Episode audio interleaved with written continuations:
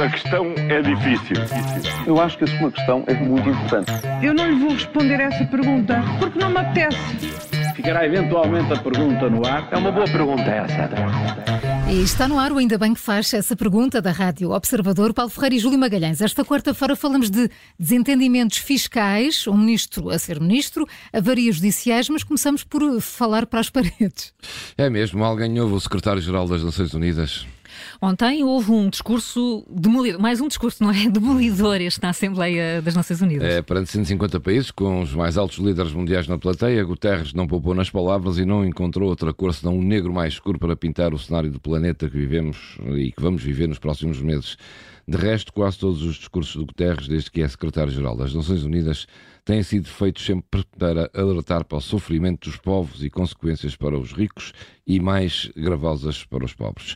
Fica sempre com a sensação que Guterres está a falar para as paredes, de resto, a história dos últimos anos em discursos e práticas dos países não deixa margem para outra análise. Será que alguém o ouve? Olhem, uma avaria informática afetou ontem o funcionamento dos tribunais. Querem ver que os processos vão começar a ficar atrasados? Agora tiveste grave, desculpa. É que, é que, é que atrasados já andam há muito tempo, não é? Mas pronto, podem atrasar mais um bocadinho. É isso. Pois. Mas estiveste muito bem, Paulo Ferreira, agora mas, apanhaste-me. Pois podem, podem atrasar mais um pouco, não é? Parece não, não haver limites, de facto, para a morosidade da justiça, não é?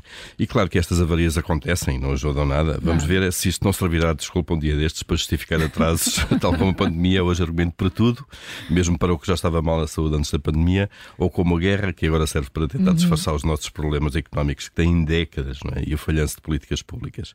Olha, pode ser que pelo menos nesta área, com a justiça, a coisa corra melhor e não, não venham para aí justificações Pode dessas. Ser que sim.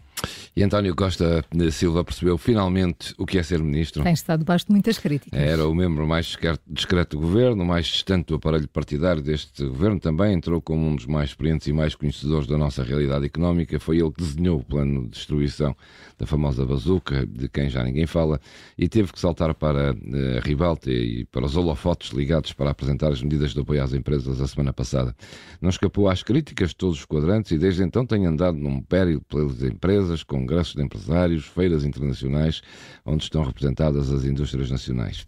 Com a comunicação atrás, não tem recusado fazer declarações e agora percebe que mais vale estar calado e fazer que falar e ter que ouvir até ex-ministros do governo socialista discordarem das suas ideias. Estamos numa fase que ninguém se entende.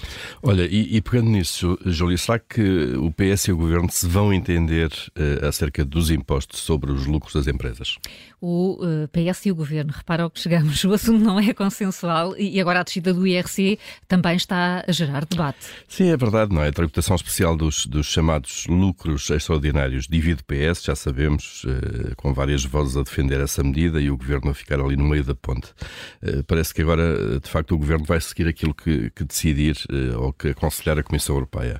E agora há uma nova divisão. O atual Ministro da Economia, Costa Silva, que, que, que o Júlio acabou de referir, uh, defende de facto uma, uma descida transversal do IRC, uma descida para todas as empresas, uh, isto é, o imposto que as empresas pagam sobre o resultado líquido em cada ano.